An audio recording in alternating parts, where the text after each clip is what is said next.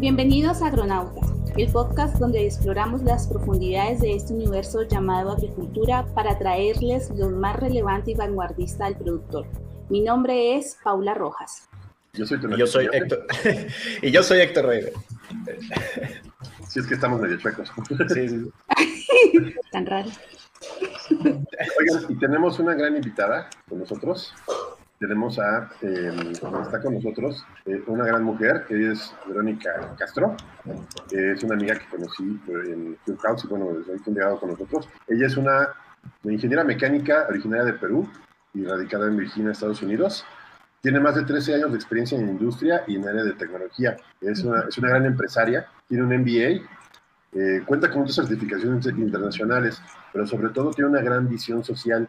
Ella, eh, personalmente, yo creo que es una muy buena eh, coach y mentora y nos está compartiendo su, su, rol como una gran mujer en la tecnología y le encanta tener esta visión del futuro y tenernos a nosotros está dándonos una guía sobre lo que, que significa la mujer en, en, la tecnología actual. Muchas gracias, Vero, por estar con nosotros. Gracias, Tona, Héctor y Paula, por eh, serme parte de su espacio en Agronauta. Es un placer estar con todos ustedes. Bienvenida, Vero.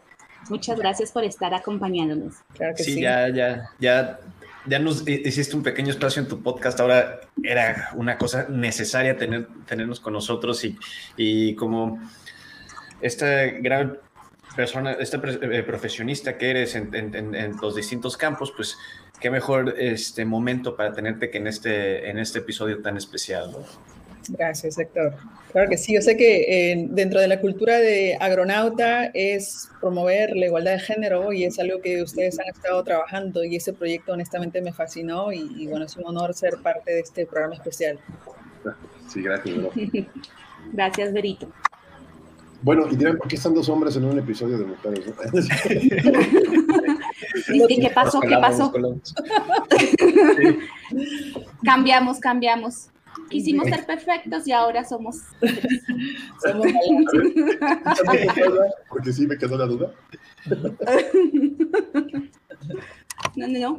Creo que, creo que es una muy buena forma de demostrar que eh, no, la igualdad en todos los espacios celebrando, conmemorando el Día de, Internacional de la Mujer, la importancia que tiene también la mujer en el agro y cómo hemos venido trabajando poco a poco en ello. Para, para, para nosotros en Agronauta es sumamente importante visibilizar todos los aspectos que rodean la parte agrícola en todos sus, sus campos. Entonces creo que esta es la razón por la cual estamos hoy felices compartiendo eh, muchas eh, experiencias y muchos em, pensares de distintas mujeres en los distintos eslabones de las cadenas agrícolas.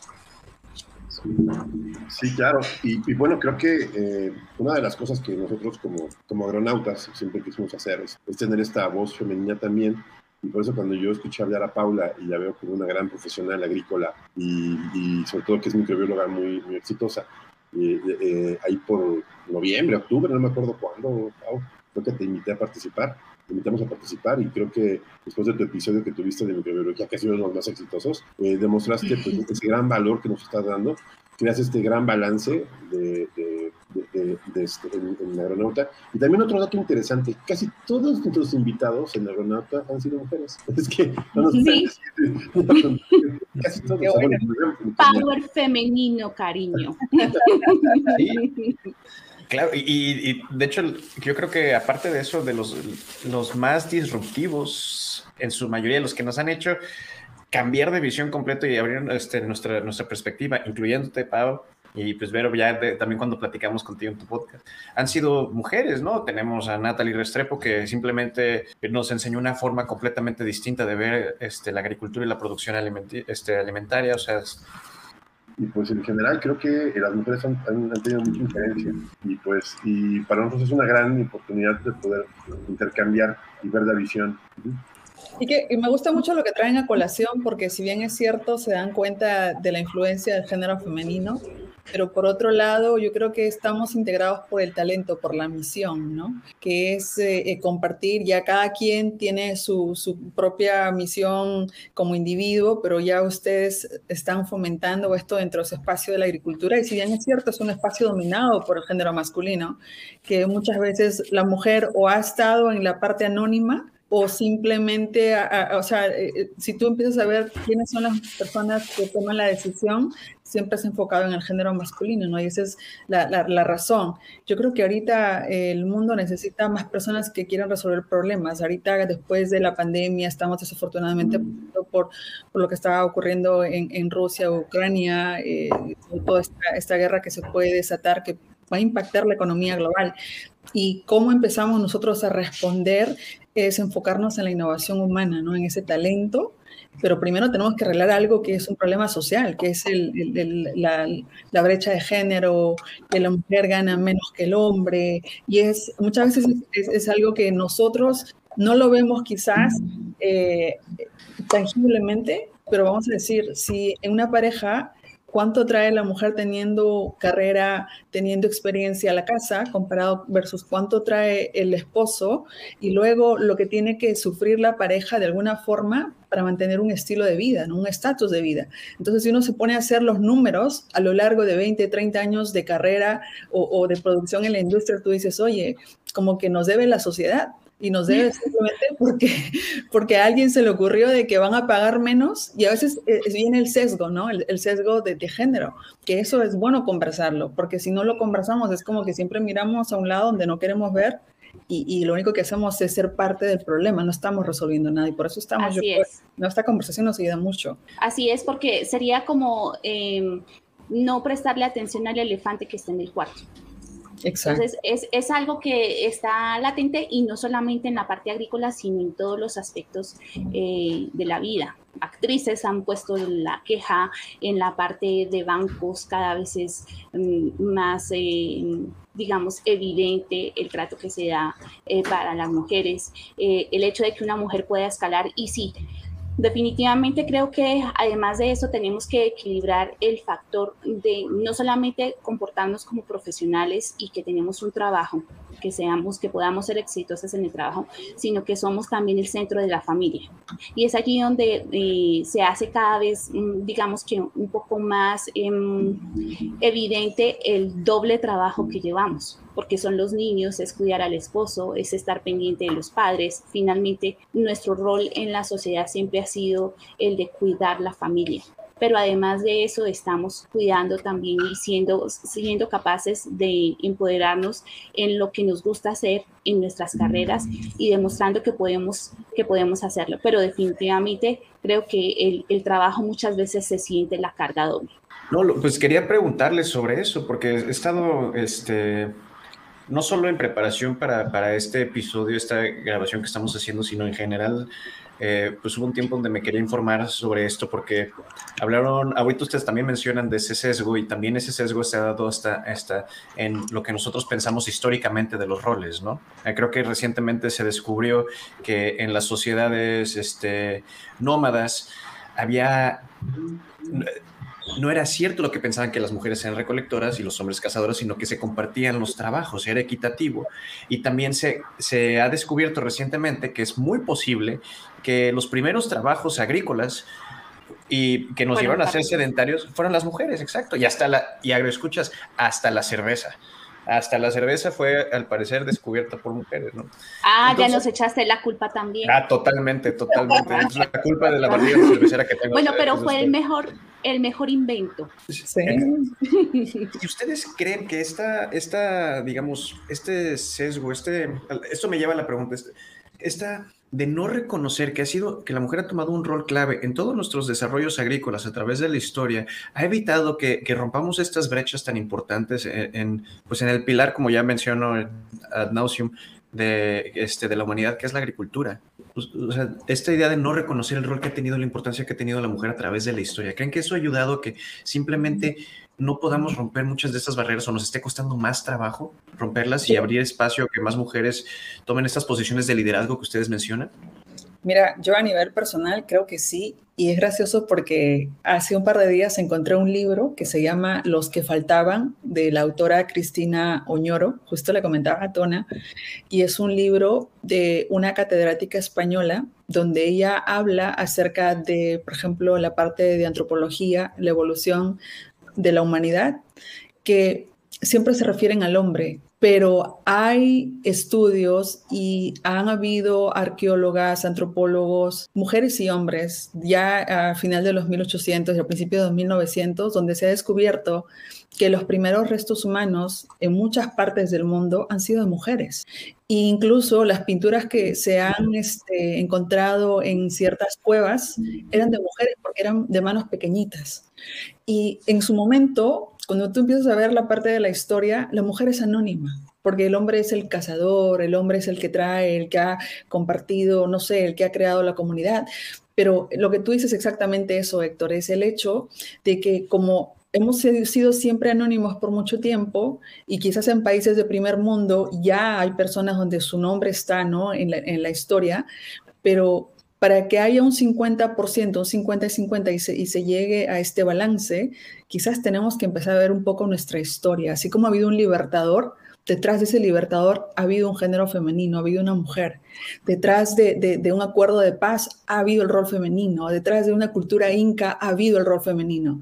Y cuando empezamos a ver eso, empezamos a despertar y nos cambia el chip de que estamos y existimos solamente por la grandeza y la virtud del hombre. Entonces, yo creo que ahí es donde podemos empezar un poco a cambiar culturalmente cómo vemos a la mujer, porque no se trata, yo soy feminista, sí, pero no soy una feminista que piensa que sin los hombres no podemos, no, yo creo que somos como el yin y el yang, nos, tenemos, nos necesitamos y nos debemos el uno al otro. ¿ok? Un niño necesita al papá y a la mamá. En un rol se necesita ambos géneros, en una familia. Entonces, tenemos que reconocer que hay balance. Ahora, hay cosas que el varón no puede hacer, como la maternidad, y cosas que la mujer no puede hacer, como la fuerza física que un hombre puede proveer. No que, seamos incapaces, pero, o sea, cada quien a lo suyo, ¿no?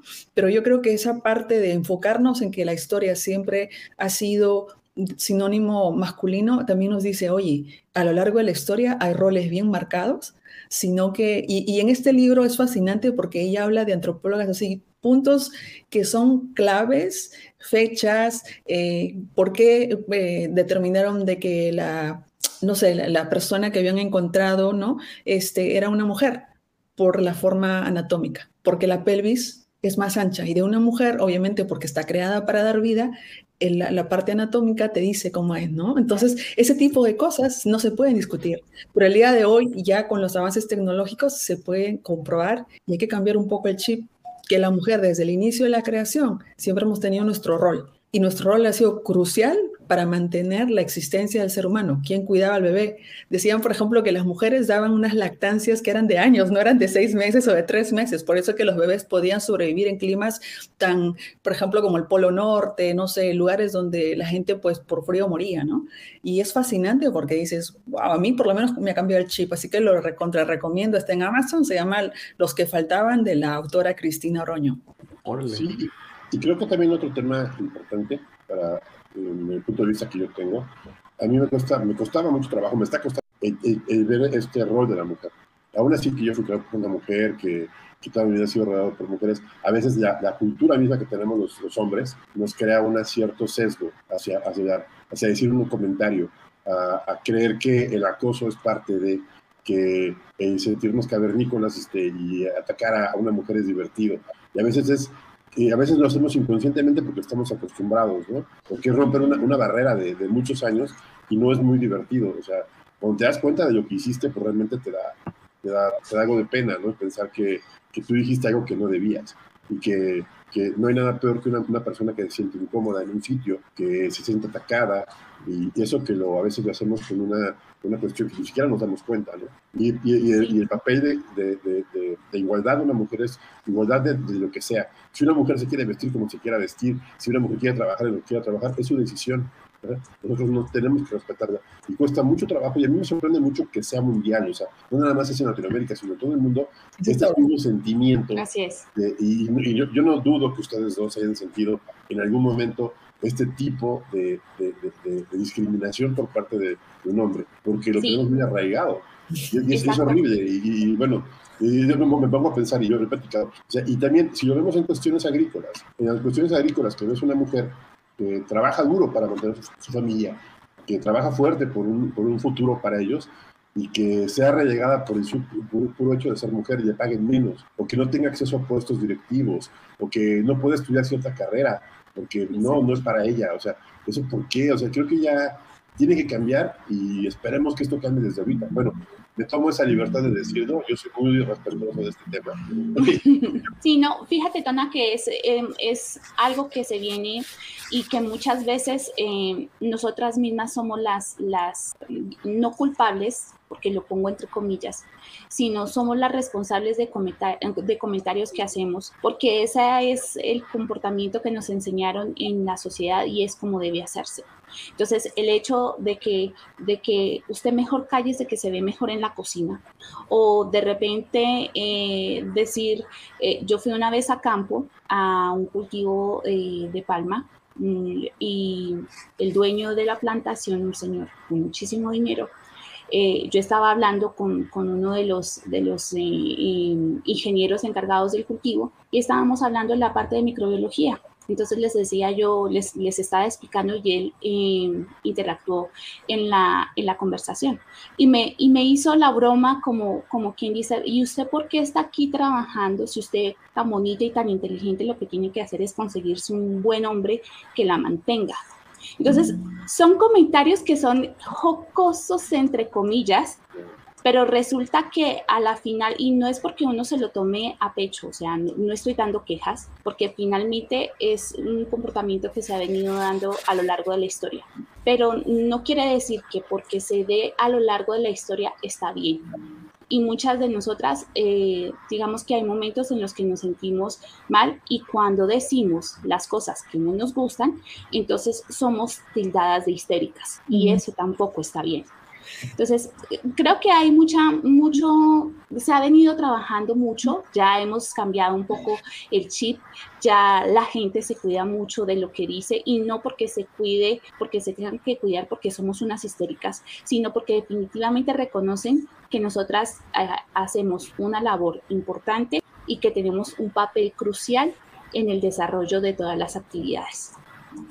Y Hablando de este papel crucial, este, que, que sí, la verdad es que hay un estudio muy interesante de, Oxfam, es una fundación, una ONG internacional, agroescuchas, que se dedica a trabajar en, en países en vías de desarrollo para temas de inclusión, para temas de desarrollo de estos países. Eh, trabajan en múltiples países de Latinoamérica, este, y ellos sacaron un reporte muy interesante sobre los beneficios de la diversidad, ¿no? Y eh, justamente ustedes mencionan este papel crucial, ya bueno, ya lo sabemos históricamente que está ahí. O sea, el reporte habla de, cómo la presencia de la diversidad ayuda a la innovación, ¿no? Porque y ayuda al ver las cosas de manera distinta. Exacto. Entonces, ¿Ustedes dirían que, este tipo de inclusión, no solo también de, mujer, hombre, diferentes etnias, diferentes minorías, etcétera, ayuda porque, porque son diferentes experiencias de vida, ¿no? Entonces, ustedes a lo mejor tendrán esos ejemplos donde han visto estas experiencias, donde trabajan en estos equipos, donde se llegan a cosas donde no pensaron que iban a, poder suceder simplemente porque tenían miembros, miembras, miembros, por lo que sea, de, de equipo que, normalmente no suele tener. O sea, me imagino que ustedes han visto estos cambios, ¿no? Sí. Definitivamente. Y, quiero un ratito de hacer una pausa a lo que dijo este, Paula acerca de las microagresiones. Mm. Este es un término de que quizás sea nuevo para algunas personas, pero la microagresión es algo ya como la comunicación, no el hecho de que es que tú no necesitas aprender los números porque tú eres mujer, tú te vas a casar, así que tranquilita, alguien te va a mantener. Esa es una microagresión. El hecho de que, ¿sabes qué? Tú estás tan bonita para estar en agricultura, esa es otra microagresión, señores. Eso es como ir, es un maltrato que quizás la persona no se da cuenta de que viene como maltrato, pero es un tipo de maltrato verbal. Y cuando uno entiende la definición de comienza a cambiarlo, porque quizás uno no estaba consciente, volviendo al sesgo de la, parte influencia, donde hemos crecido. Si uno escucha pensando que eso está bien, uno lo normaliza. Pero cuando uno empieza a expandir su conocimiento, se da cuenta que eso está mal. Entonces, volviendo, ¿cómo podemos llamar a la acción? Es estar consciente de cómo comunicamos con las mujeres. Porque ingeniera, bióloga, está haciendo su trabajo, está hablando del tema, se está comunicando de forma profesional. No tiene nada que ver su estatus civil, no tiene nada que ver su edad, no tiene nada que ver su físico, absolutamente nada. estamos hablando del tema. Y yo creo que eso es importante. Y cuando uno está, por ejemplo, yo he sido gerente de construcción, donde yo entraba, yo mido un metro y medio, y estaba entrenando a alguien que mide 1,80 y en automático asumían que yo era su asistenta o que yo era la que estaba ahí. Más una vez me pasó directamente que yo entré a una obra de construcción y un señor estaba buscando a su equipo, resulta que el señor estaba buscando a su equipo de limpieza y en automático me dijo, María, ¿dónde está tu equipo? Y yo, ¿de qué hablas? Y yo estaba con mi casco, mi, mi, mi chaleco, mis cosas, ¿no? Ya en una, en una obra. Y me ha pasado, pero, y no era la primera vez, me ha pasado como tres veces y ahí me doy cuenta como sin importar, como dijo Tona hace un rato, en cualquier parte del mundo a veces la gente asume, asume que, por ejemplo, ves una mujer, no la, en, automático no te viene la conjetura de que es la gerente del proyecto o que es la vicepresidenta del proyecto. En automático es como o es la de limpieza o es la asistenta, pero entonces eso hay que cambiar. ¿Por qué? De alguna forma a los varones les va a tocar. Todos venimos de una mamá tenemos una hermana, una prima, una cuñada, una suegra, o sea, tenemos un rol femenino en nuestra historia. Y el cambio que hagamos a nivel individual, vamos a cambiar toda nuestra generación. Y si eso lo empezamos a cuantificar, eso, honestamente, como dice ahorita de lo de innovación, para que haya innovación, tiene que haber cambio. Y normalmente, por ejemplo, incluso se ha visto el sesgo en la inteligencia artificial. ¿Por qué? Porque es creado por una persona. Una persona que escribe un código, obviamente va a poner lo que sabe. Pero si esa persona cambia, su, se da cuenta de su propio sesgo, ¿no? El, implicit bias que le dicen, el, implícito, empiezas a cambiar eso, empiezas a cambiar el ADN. Y hay que cambiar el ADN de la cultura.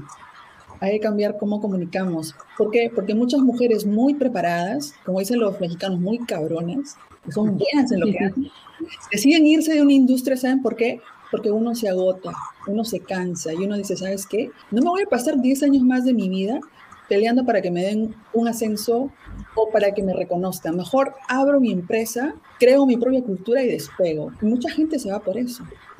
Justamente porque no ves oportunidades. Y eso es lo que le llaman la fuga de cerebros. La gente se va porque no está contenta, se va del país. ¿Por qué? Porque mira, si eh, estoy en un país latinoamericano y no me dan la igualdad, la oportunidad de tener una gerencia y soy bilingüe, me voy a un país de primer mundo, gano mucho más estoy en otro nivel y me tratan mejor. Entonces, con esas condiciones, ¿quién no va a querer hacer cambios abruptos en su vida y empezar de cero en otro país? Y quiero, quiero retomar eso que dices, eh, Vero, para, eh, digamos, que, que, se, que se note un poco más el hecho de, de que no solamente es diversidad desde el punto de vista femenino como género, sino que somos ahora más diversos y tenemos una diversidad más grande, que hay muchísimas formas de ser femeninos y se, se aceptan o no en determinados trabajos. Entonces, no, porque, no por el hecho de que tú seas transexual o que seas eh, gay o que seas lesbiana, no importa. O sea, eso no mide tu capacidad y no demerita bajo ningún punto de vista las condiciones. Y sí es verdad, desde ese punto de vista que tenemos desde la diferencia hace que logremos complementar esas ideas. Por eso es tan importante la diversidad. Y es lo que hemos venido hablando, si lo relacionamos con la parte agrícola, la diversidad de plantas, la diversidad de microorganismos es lo que va a generar un equilibrio. Y lo mismo pasa en la sociedad. La diversidad es la que permite que todos esos puntos de vista podamos, eh, nos pueda dar una idea completa de lo que estamos, de lo que estamos estableciendo y de lo que estamos hablando.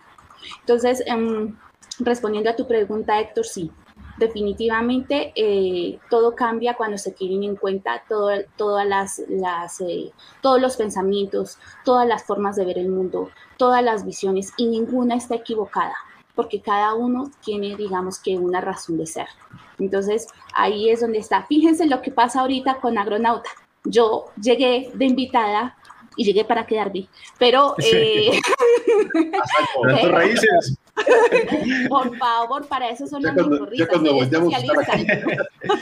Ya cuando se dieron cuenta, yo ya estaba ubicada. Entonces, Me encanta. Gracias, gracias.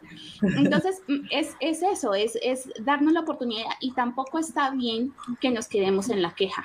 O sea, si tú mm, permites que eh, una situación de esas te aminore y te opaque, simplemente no estás aceptando el hecho, la que te estás limitando eres tú misma, porque no estás dando todo tu potencial. Lo que pasa es que ese es agotador y lo que dice Vero es absolutamente cierto. Estar nadando todo el tiempo contra la corriente y que te hagan comentarios misógenos, porque eso es lo que son, comentarios eh, de doble sentido, o que no es que llegó de mal humor seguramente porque anoche no estuvo bien eh, con su esposo o con su novio o con su novia o como sea. Ese, ese, ese comentario es absolutamente tonto.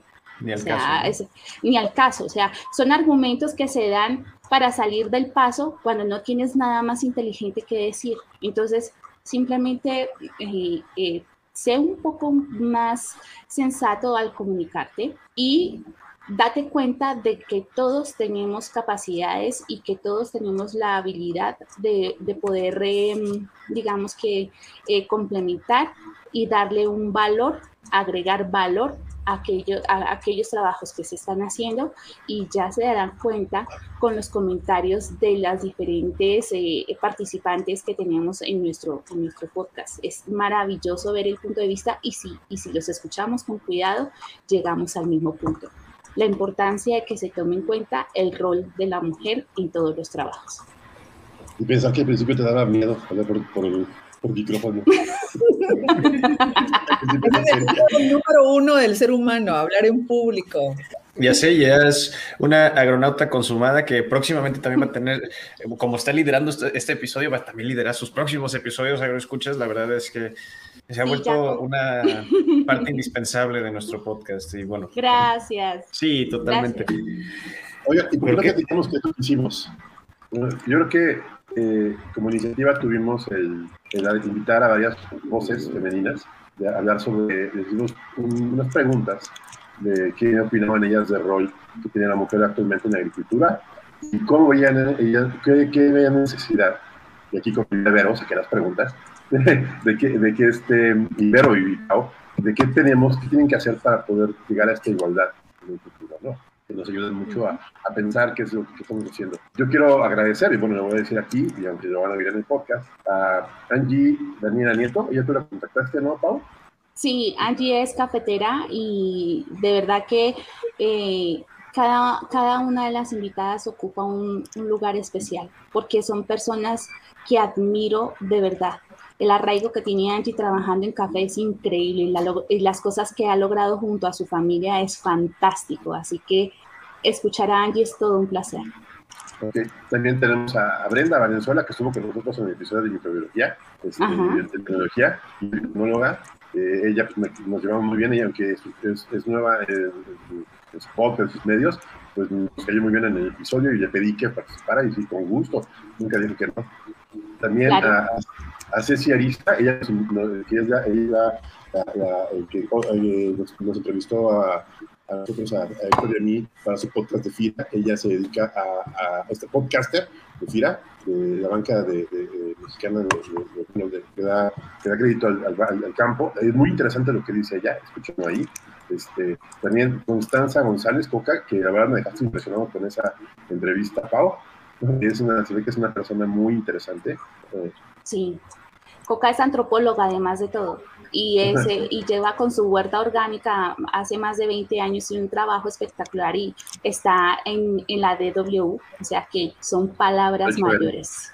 Wow. Sí. este, sí. También tenemos a a Dania Gámez. Dania Gámez es un podcaster de... Este, Ella es en el agro. Me falla, pero este, es muy interesante oír su, su, voz. Este, es una mujer muy inteligente, muy combativa, eh, hace, hace, certificación, y aparte, pues aparte de trabajar todo el tiempo en una, en una, en una agrícolas, también trabaja, eh, también hace un podcast, que como ella hace agro, está muy interesante. De ahí viene Diana Mercado, Diana Mercado acaba de empezar su podcast de, para una empresa de marketing eh, digital, este, ella es mercadóloga, hace marketing, este, y muy interesante porque es marketing especializado. Luego tenemos a Gloria Consuelo Camargo, que ya la comentaste tú, ¿no, Pau? Sí, Gloria es la líder de una asociación de productores de mora y es una mujer que tiene un arraigo increíble, mueve a 30 familias productoras de mora, ha logrado que se conviertan de convencional a orgánico, eh, van en ese tránsito, yo pues trabajo con ellos y además de eso eh, ya tiene un empuje, una capacidad y cuando la escuchen de lo que dice, de verdad, me quedo corta. Yo, este, tenemos una, una mexicana de, Monterrey, del norte del país, Mayra Montemayor. Ella es una seguidora de nuestro podcast en Instagram. Yo por ahí la contacté. Mayra Montemayor, este, hizo, creo que es el, diálogo más largo. No lo quise cortar porque creo que es muy válido como empresaria, como ingeniera biotecnóloga, profesiones agrícolas. Todo lo que dice deberían de escucharlo. Está muy interesante todo su, su, su, tema. Eh, es una mujer joven. Este, me llama mucho la atención su punto de vista. Creo que vale mucho la pena escucharlo. Y por último, Teresita de Jesús Hernández Pérez, que ya son nuestras, nuestras podcasters más, este, nuestras seguidoras más, este, más interesantes, eh, nos escucha mucho, pero sobre todo que ella es educadora y ahora está entrando. O sea, si vemos, este, tenemos un mundo muy diferente de mujeres que, quisimos traer de sus audios. Me parece muy interesante todo lo que ellos nos dieron. Este, y yo la verdad que soy muy, soy muy agradecido con ellas porque sí hicieron que de este episodio que estamos haciendo sea una, algo, algo que pueda ser una, una vitrina para que concienticemos el papel tan importante que tiene la mujer en la agricultura. Sí, y decía tremendas mujeres, tremendo mensaje, les va fácil. Hola, mi nombre es Brenda Valenzuela Aragón, soy ingeniera biotecnóloga y me dedico al estudio y uso de microorganismos en la agricultura.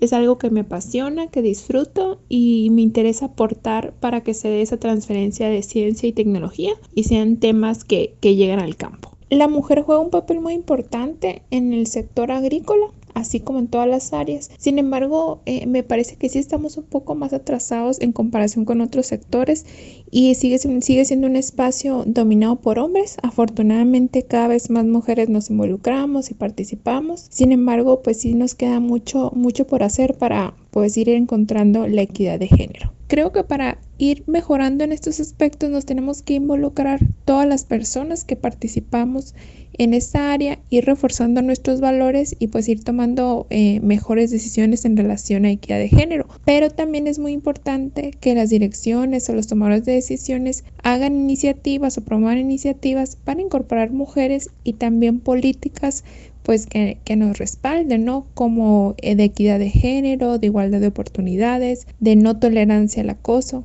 y, y pues generando un ambiente apto también para las mujeres, o sea, que el agro sea un ambiente apto para trabajar hombres y mujeres y eso también pues llevará a, a mejores resultados en productividad y, y en desarrollo en general.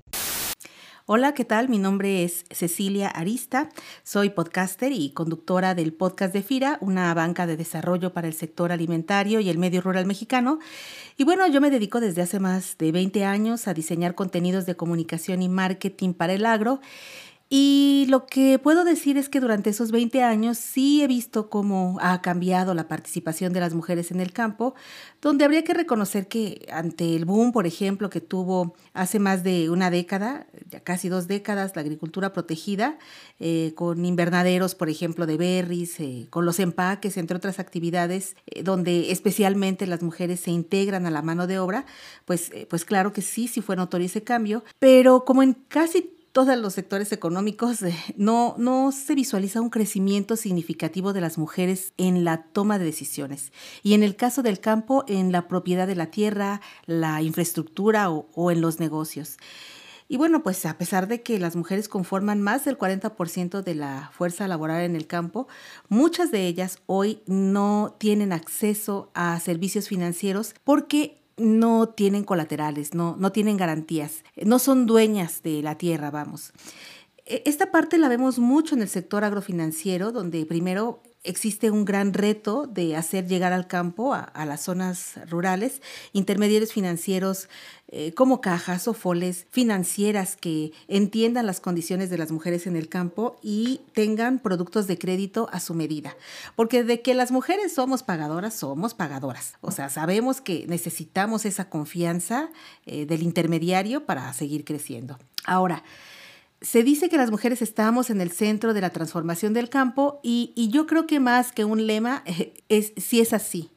porque pienso que lo que podemos hacer otras mujeres desde la actividad profesional, como lo hacen ya muchas jóvenes ingenieras y técnicas en el campo, muchas mujeres emprendedoras en el medio rural, muchas mujeres profesionistas eh, como nosotras que estamos en la comunicación, frente a un micrófono, frente a la posibilidad de diseñar y proyectar en lo gráfico una figura donde las mujeres estén arriba del tractor, al frente de un negocio, en la logística de una empresa, más allá eh, de, estar como mano de obra, eh, las que tenemos eh, ese conocimiento o la posibilidad de hablar de educación financiera, por ejemplo, tenemos una gran responsabilidad en esa construcción de un imaginario donde podamos inspirar el liderazgo de las mujeres. Y, y, eso es muy importante porque en ese sentido hacemos que cada vez más mujeres desde niñas se visualicen como que pueden estar, como que pueden crecer, como que pueden eh, pertenecer a ese mundo que a veces se ve como muy masculino, en el, el caso del campo no, no, no es eh, la excepción, y, y esta es, este es una, una, parte, un legado que podemos dejar a todas las demás mujeres de sí se puede, sí puedes estar ahí, no hay etiquetas para las cosas y te puedes integrar y puedes crecer y lo puedes lograr. Entonces, es, es una parte muy importante para mí, desde mi punto de vista, inspirar ese liderazgo de las mujeres y sobre todo ser solidarias entre nosotras.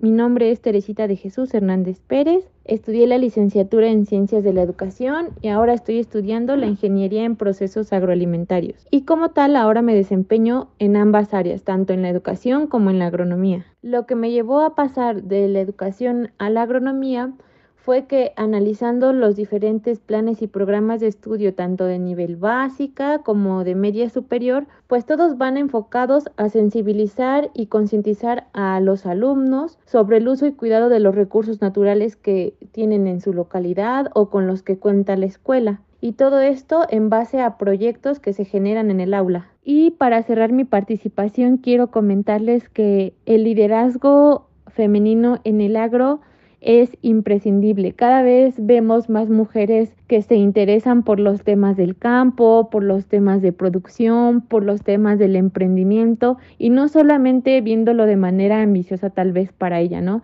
sino para la sociedad y que esto es lo importante, el apoyarnos entre nosotras como mujeres, el que, como dice la frase trillada de, si yo doy brillo, puedo dar luz a los demás.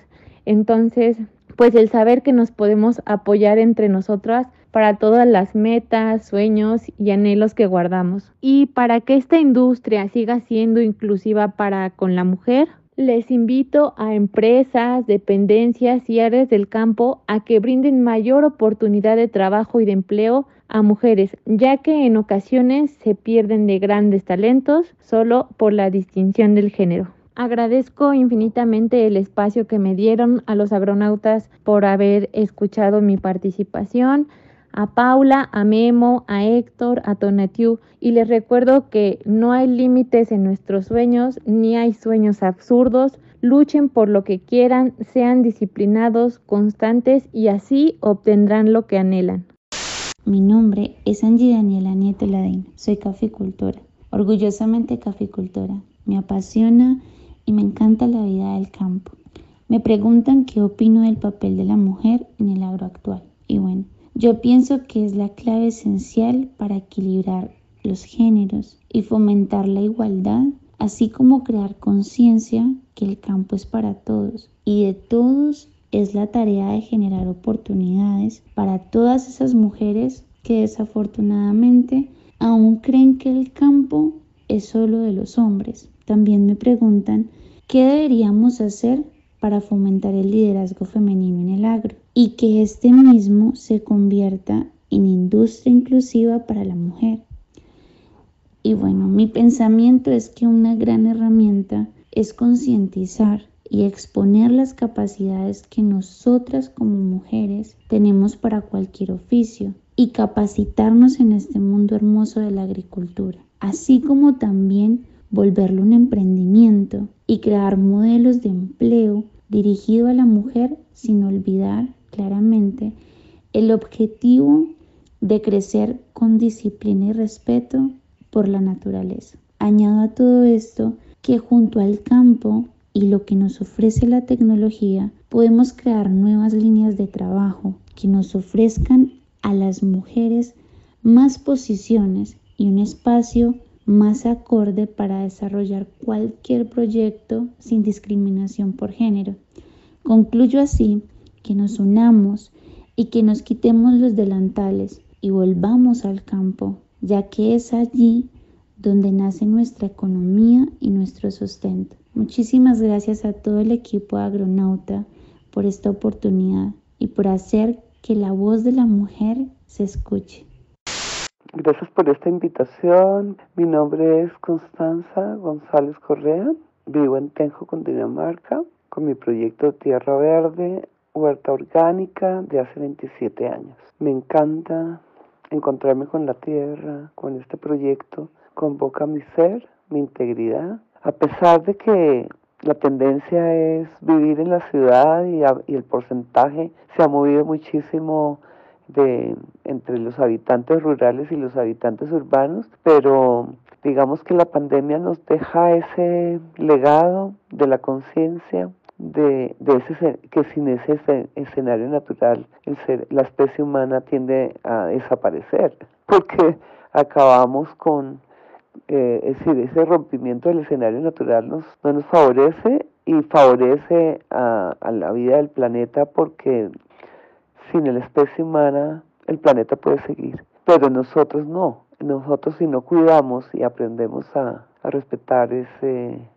dado saber como está la configuración del planeta Tierra, que gira en un cosmos y que nos hace también reiterar nuestra propia identidad, eh, nos permite como hacer esa conciencia y tener esos ingredientes, eh, hacerlos propios en la vida cotidiana y la vida de este este agro eh, como escenario nos permite hacer el ejercicio cotidiano desde el corazón, desde el ser espiritual, desde el ser intelectual y en el oficio de la vida diaria. Hola, mi nombre es Gloria Consuelo Camargo Sáenz, vivo en el municipio de Moniquirá, departamento de Boyacá. Soy una mujer orgullosamente campesina, me dedico a la producción de mora, variedad mora uva, Gracias a este cultivo en esta región las mujeres tenemos una fuente de ingresos, pues es un cultivo donde el 80% de las labores culturales pueden ser desarrolladas por una mujer. Me gusta vivir en el campo, amo la tranquilidad que le da a uno la naturaleza, me gusta eh, enfocarme en una producción más limpia, en buscar la seguridad alimentaria, pues es gratificante saber que yo misma puedo cultivar mis propios alimentos y no tengo que ir a una tienda a comprarlos. Solamente voy a mi huerto a cosechar. Me gusta enfocarme en esos saberes ancestrales que tenían nuestros abuelos que desafortunadamente se han ido perdiendo y nos hemos vuelto dependientes de una agricultura química. Nuestros abuelos producían de una manera más limpia, reutilizaban los materiales que tenían en sus fincas para poder producir los abonos, los insumos, para aplicarle a los cultivos y, eran altamente productivos y competitivos ante el mercado. Entonces a mí me gusta mucho ese enfoque y por eso creo firmemente que las mujeres en el agro tenemos un rol muy importante, ya que todas estas prácticas nosotros las podemos retomar y se las podemos transmitir a nuestros hijos. Que estas nuevas generaciones que están ahora en el campo se den de cuenta y sean conscientes de que el campo es productivo, es altamente productivo. Que empecemos a inculcarle a nuestros muchachos, a nuestros jóvenes desde muy niños, a que vean nuestras fincas, nuestras unidades productivas como un agronegocio rentable, que vayan a una ciudad, sí, que se capaciten, obviamente eso hace falta, pero que regresen al campo a implementar todo lo nuevo que la, todo lo nuevo que la tecnología hoy en día nos está regalando y lo fusionen con esos saberes ancestrales para mejorar la producción, para ser más competitivos, para que veamos de que en el campo sí hay futuro, sí hay una calidad de vida, se mejora la calidad de vida, que ellos no se vayan para una ciudad a vivir necesidades sabiendo que aquí en el campo uno puede tenerlo todo. Yo creo que para potencializar el liderazgo femenino en el agro colombiano, es indispensable disminuir las brechas de género, garantizar la igualdad al acceso a herramientas digitales y tecnológicas desde nuestros territorios para mejorar los procesos productivos, ser más competitivos en el mercado y poder eh, tener una independencia económica, la cual venga de nuestras labores agrícolas y a la par estaríamos garantizando la seguridad alimentaria de nuestras familias. Para nadie es un secreto que nosotras las mujeres nos preocupamos más por invertir y administrar nuestros ingresos de la mejor manera para garantizar un bienestar integral a nuestras familias y que seamos el ejemplo para que otras mujeres se den de cuenta que sí es posible vivir dignamente en el campo y que se empoderen y exploren todo el potencial que por naturaleza las mujeres tenemos. Hola, buenas. Mi nombre es Dania Gámez, soy auditora, podcaster, agrónoma. Eh, ¿Qué me gusta hacer? Pues definitivamente yo creo que aprender. Tengo una pasión por aprender, una pasión por el, el agro, los agronegocios, la agroindustria y todo lo que tiene que ver o es alrededor de este sector. Dice la UNESCO que no se puede comparar el nivel de desigualdad de género de una región o de un país, eh, sino que este es por región y por país. Eh, sin duda creo que, estoy en total eh, acuerdo con, con, esa definición. Sin embargo, creo que sí, actualmente en México ya hay más inclusión. Sin embargo, no es igual. ¿no? Creo que todavía no podemos hablar de igualdad cuando todavía hay desigualdad. Eh, sin duda, y como lo menciono, creo que ha habido inclusión en muchos sectores. Eh, el agro es uno de ellos, sin embargo, la mujer sigue siendo mayoría porcentual en la fuerza laboral y no en la toma de decisiones, como son puestos eh, de empresas como coordinadoras, responsables, gerentes, etcétera, sino todavía son fuerza laboral en el campo. Por ese motivo, yo creo que, que sin duda la equidad de género sigue teniendo áreas de oportunidad y pues somos nosotros los individuos partícipes pues para que esto cambie. Creo que para fomentar el liderazgo femenino debemos de empoderarnos, ¿no? empoderarnos entre mujeres, colaborar entre nosotras, creciendo juntas y sobre todo educándonos juntas. ¿no? Sin duda creo que con ello no, quiero decir que, el no que no trabajemos con hombres, sin embargo, creo que el trabajar en conjunto hombres y mujeres también hace a una sociedad más robusta. Pero el tema de género sin duda es algo que entre nosotras tenemos que, que apoyarnos. Creo que también tenemos que hablar desde el privilegio, quienes tenemos la oportunidad de dar voz y dar a conocer a esas mujeres que realmente hacen un impacto, pues somos nosotras, ¿no? Y creo que, que repito lo mismo, hablando desde un privilegio, creo que eso hace ellas en el agro. Eh, es una plataforma que tiene la oportunidad de exponerlas eh, a ellas que trabajan en una parte de la cadena del sector y también para que otras mujeres las conozcan, ¿no? Y en conjunto se pueda llegar a, empoderar más mujeres. Creo que sin duda el papel de nosotras en esta actualidad es voltear a ver esas niñas, esas futuras generaciones que vienen y pues realmente eh, trabajar en esa autoestima y el que puedan ver que ellas al igual que los hombres pueden alcanzar puestos de decisión y hacer las actividades que actualmente ellos ejercen. Muchísimas gracias eh, por este espacio. Un saludo a, todos los escuchas de Agronautas. Mi nombre es Daniela Gámez de nuevo y los esperamos en ellas en el agro. Aló, aló a todos los amigos de Agronauta. Yo soy Diana Mercado. A mí me gusta hacer marketing para la industria, en específico comunicación digital para todas las empresas y los productores del sector agrícola, pecuario y alimenticio. Platicando con algunas amigas específicamente por el Día Internacional de la Mujer y esta mujer 4.0 del agro, me platican cómo antes, hace 20, 25 años, imagínate, eran un, una en cientos de hombres y ahorita ya somos un puño que la verdad es que somos bastante, bastante unidas. Entonces creo que el papel de la mujer actualmente está en su apogeo, estamos viviendo la mejor época, que por supuesto eso no significa que no vendrán más y mejores tiempos. Imagínate que las mujeres representan el 43% de la fuerza laboral agrícola, según la FAO, y estas mujeres producen más de la mitad de los alimentos del mundo a pesar de ser menos de la mitad de la fuerza laboral. Entonces las mujeres han sido una parte fundamental en el campo de todo el país y, por qué no me atrevo a decirlo, en todo el mundo durante siglos. Pero ahora como mujeres en la agricultura tenemos una oportunidad única de ser este cambio que queremos ver en el sector y debemos aprovechar ese increíble legado que nos han dejado para ayudarnos mutuamente a tener éxito ahora y en el futuro. Y para eso hay muchas, muchas acciones que se pueden hacer para tener una industria más inclusiva.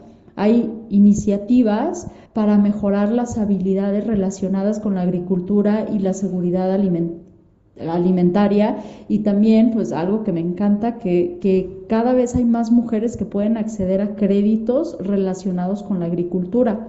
Entonces, como líderes en el agro y en específico como mujeres, es nuestra responsabilidad asegurarnos de que la próxima generación de mujeres esté educada, alentada, empoderada para asumir todos estos retos de satisfacer la creciente necesidad de alimento que va a tener el mundo.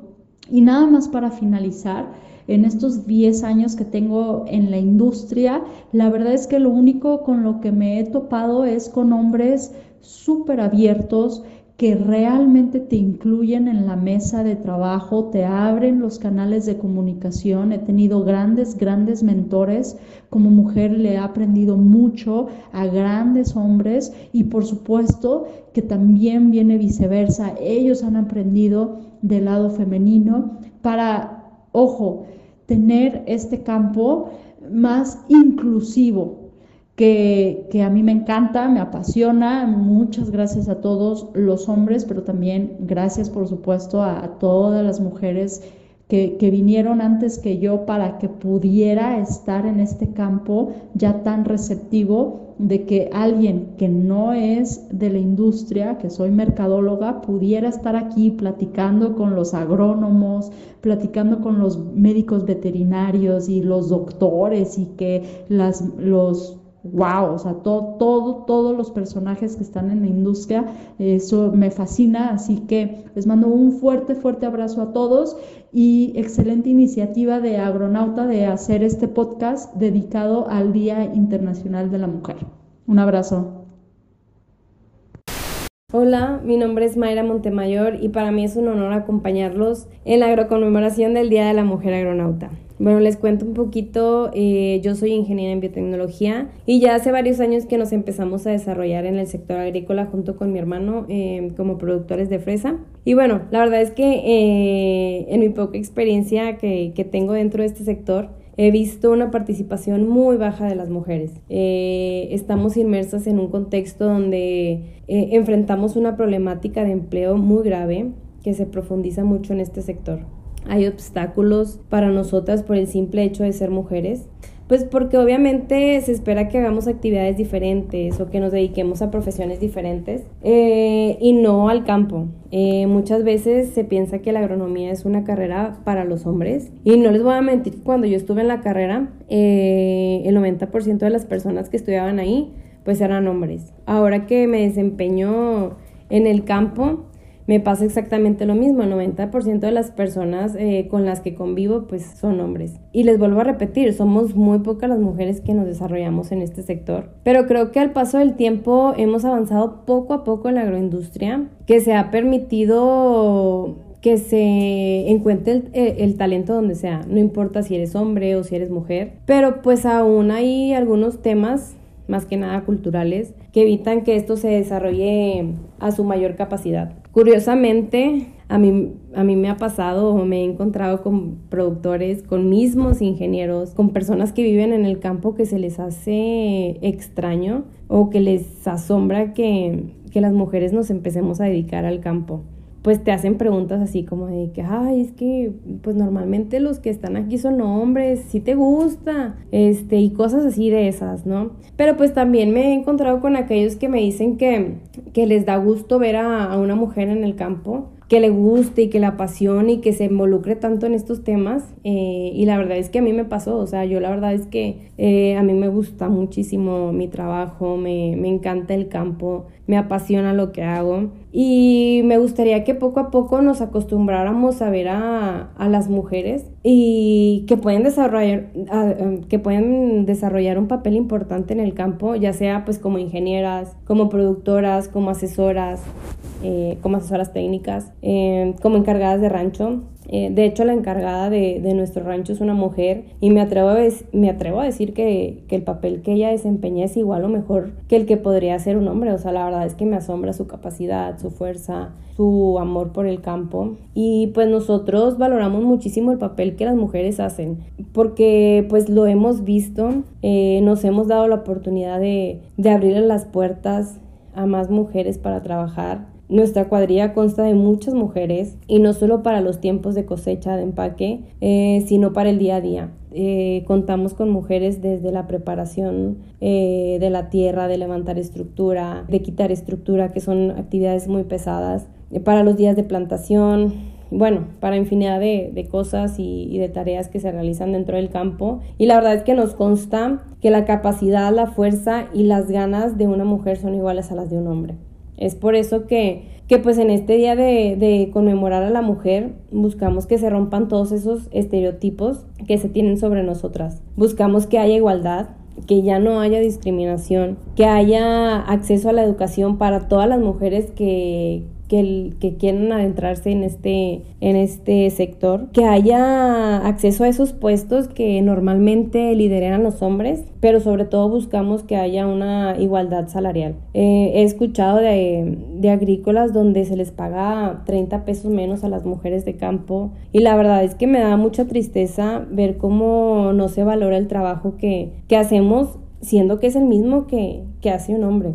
Adentrándonos un poquito en cómo podemos fomentar el liderazgo femenino para convertir este sector agrícola en una industria inclusiva, lo primero que se me viene a la mente pues es enfocarnos en la educación, que no nos dé miedo ir a una carrera donde la mayoría de los estudiantes, como ya lo dije, van a ser hombres sino que al contrario, que vayamos con toda la seguridad de que pues nosotros somos capaces y que tenemos el talento. Eh, hay que prepararnos eh, en todas estas áreas. Si te gusta, que no te dé miedo, que no te dé pena. Eh, otra cosa que a mí me ha servido mucho es escuchar las experiencias de otras mujeres. Eso me, me abre el panorama, me motiva demasiado. Cómo han llegado a puestos en la industria, el cómo se han vuelto productoras de X cultivo, eh, lo que han pasado, lo que han vivido, a lo que se han enfrentado por el hecho de ser mujeres. Me gusta mucho escucharlas porque sé que alguien que, que pues ahí está en duda si emprende o no, si se postula para el puesto o no,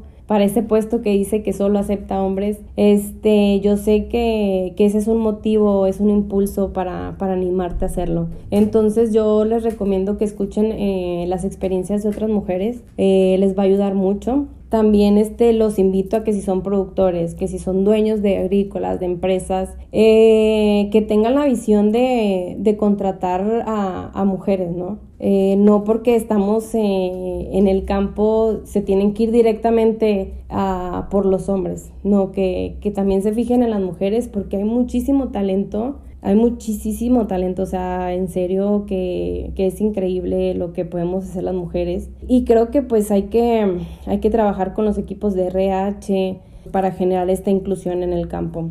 Y pues así de, de que de alguna manera otras empresas vayan viendo que se están generando empleos para, para mujeres. Para mí es un honor en serio estar en este sector, o sea que me gustaría que más mujeres se adentraran porque es algo muy bonito, o sea, la verdad es algo que te, que, que te enamora, que te envuelve, eh, es una profesión muy noble y, y pues me gustaría que las mujeres puedan destacar como productoras, como ingenieras o en cualquier otro puesto, o sea, la verdad es, me enorgullece mucho cada vez que, que escucho que una mujer eh, entró a una empresa eh, en la agroindustria. Me gusta mucho escuchar que una mujer se va a aventar a, producir cualquier, cualquier cultivo.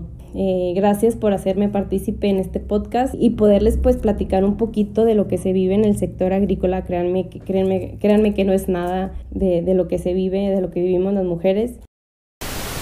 Siento que tienen una misión a través de su rol individual, justo lo que hablábamos al principio, Y si encuentran ese apoyo, su comunidad ¿no? de, de impulso, su comunidad de soporte, yo creo que eso es impulsarlas. Si ya este, ha impactado una persona, 30 familias, ¿a cuántas más personas podría llegar? Que sí, si son familias, si una familia de cuatro, son cuatro generaciones, o sea, eso se multiplica. Pero ese común denominador, señoras, me saco el sombrero, es tremendas en lo que hacen, o sea, en algún momento me gustaría conocerlas, ya van a poner las fotos de cada una y, y Paula, la verdad que mis respetos porque sé que esta es una de las industrias que no tiene mucha representación femenina, pero ustedes están con el tacón pisando fuerte, así que qué bonito. Sí, cada vez somos más y creo que, que cada vez toma más relevancia lo que, lo que hacemos y gracias de verdad muchachos porque la iniciativa, debo decirlo, es del el equipo masculino, o sea, de los hombres de este podcast. Así que muchas gracias. Es prueba de que definitivamente eh, reconocer el valor del trabajo de las mujeres es realmente importante y que se pueda escuchar la voz femenina es aún mejor. Gracias. Y antes de que terminemos, me gustaría para ahora sí que terminar con broche de oro este, esta grabación, que por qué no nos dicen qué tipo de trabajo nosotros podemos hacer, este, como la, la parte masculina de, la agricultura, qué tipo de trabajo podemos hacer para ser aliados. No, no, no. Tengo una pregunta, Héctor, gracias. me, fascina porque lo que estás pidiendo es una solución. Y como le yo te voy a Primero, número uno, estar conscientes de cómo comunicamos, qué palabras utilizamos. ¿ok? Y cuando la otra persona, una mujer, puede ser una persona nueva, vamos a dejar el género un ratito de lado, o sea, si tú quieres crear un ambiente inclusivo, hay que estar conscientes de que no tienen que haber microagresiones, que no tienen que haber adjetivos, que cuando vas, uno va a dar un feedback, una opinión, eso yo aprendí temprano en mi carrera, enfócate en la actividad, enfócate en la tarea, no te enfoques en la persona, porque la persona viene con sus valores, viene con, su, con sus espectrum de variedad, te puede traer la solución del millón de dólares, puede hacer que tu compañía despegue, pero para que tú ayudes que esa persona explote su talento, tienes que primero crear un espacio seguro, que la persona se sienta libre de expresar su opinión. Y los managers o los supervisores tienen doble responsabilidad, pero yo creo, número uno, la comunicación. Y número dos, tener esa intención de cómo puedo aprender de ti. ¿Por qué? Porque si yo voy con esa intención, me van a escuchar. Y como dice Paula, tienes que tener innovación con la diversidad. miren, así seamos del mismo país, del mismo barrio, de la misma familia, no somos iguales. Somos tan únicos como nuestra huella digital, pero tenemos que querer entender a la otra persona para poder crear un espacio inclusivo, para poder crear innovación, para poder crear incubadores de soluciones. Y Latinoamérica tiene el talento, sino que ese talento está en bruto. Es como un diamante que todavía no le han hecho los cortes finos para que sea ese diamante princesa que vale millones de dólares. Entonces yo creo comunicación, estar consciente de, de lo que uno dice, no simplemente decir por decir y justificar, es que estaba de mal humor. No, tu mal humor tienes que aprender a gestionarlo. El resto no puede ser castigado porque uno no puede gestionar sus emociones. Y lo otro es ir con la intención de aprender y siempre preguntar. Tienes, cuando uno hace, por ejemplo, una evaluación, tú siempre le dices a la otra persona en lo que tiene que cambiar. Bueno, te reto. Invita a la persona que te diga, ¿y yo cómo puedo cambiar? ¿Qué puedo hacer mejor dentro de mi espacio? Porque eso es un llamado a, déjame yo también tomar mi responsabilidad y esto lo cambiamos juntos. Y así se va a ir la persona, les puedo asegurar que se va a ir con, con, otra perspectiva completamente diferente y va a crecer parte de su equipo. Hay gente que nunca se quiere ir porque encontró su familia dentro de su trabajo, ¿no? O dentro de lo que hace. Bueno, esos serían dos centavos ahí. Y es que muchas veces el tema de comunicación se trata de soft skills y es simplemente agudizar esas, digamos que, esas habilidades de comunicación, haciendo una comunicación asertiva, no juzgando eh, a la persona, sino, eh, digamos que la actividad que se quiere eh, corregir o que se quiere manejar de una, de una mejor forma. Entonces, eso como primera medida. Como segunda medida, es cierto que todos somos reemplazables, porque esa es la frase que, que, que hay mucho en el trabajo. Es que nadie es irreemplazable, es verdad, pero todos somos únicos e irrepetibles. Y eso es lo que tenemos que tener en cuenta. Entonces, es desde el punto de vista, si tú trabajas con una mujer, entérate que tenemos muchísimas habilidades, solamente que de repente no las han notado. Y muchas veces la, el papel de un líder y de nosotras también como líderes es encontrar cuáles son las habilidades que tiene esa otra persona para ponerla en el trabajo adecuado y para que afloren todas esas habilidades y todas esas ventajas que le pueden aportar al equipo y al trabajo una mejor opción. Muchas gracias, la verdad, pero te agradezco mucho. No, pues, gracias por el espacio, honestamente, muchas gracias por, por haberse, este, bueno, eh, haber despegado con este proyecto. Gracias, Paula. Mira, no sabía que tú habías contactado a tantas mujeres maravillosas. Y, no, Agronauta, Héctor y, Tona, por, por, todo lo que están haciendo para ser parte de la solución, ¿no? De eh, cerrar la, la, brecha de género y seguir impulsando. Yo creo que para ahí vamos, porque Latinoamérica tiene mucho potencial y, y en, este, en este tiempo de recuperación tenemos que enfocarnos en cómo contribuimos más. Sí, y lo que nos falta por aprender todavía, ¿no? Hay muchísimas cosas que a veces tenemos arraigadas y no nos damos cuenta que están ahí. Entonces ya es, espero y bueno, tomaré muy en cuenta todo lo que nos dejaron, este, nos contaron y nos explicaron eh, de sus experiencias y de lo que sucede en cuenta para ver dónde yo todavía tengo muchos espacios para mejorar, porque seguro que los tengo. Muchísimas gracias. yo, yo la verdad, y creo que lo dije el día que, que, que, me hice agronauta oficial, creo que fue uno de los momentos más, más alegres para mí, porque mm, compartir con personas que hablan de muchas cosas y la oportunidad de aprender desde la experiencia y con personas tan maravillosas como ustedes, yo me declaro realmente bendecida. Gracias, Vero, por estar aquí. Gracias a Héctor, a Tona, a Memo y a todos los agroescuchas que, que, que están ahí, que nos acompañan día a día. Muchas gracias a todos. Gracias, chicos. Es un placer. Pues, gracias por este episodio y estamos en contacto. Saludos. Hasta la próxima, agroescuchas. Bye.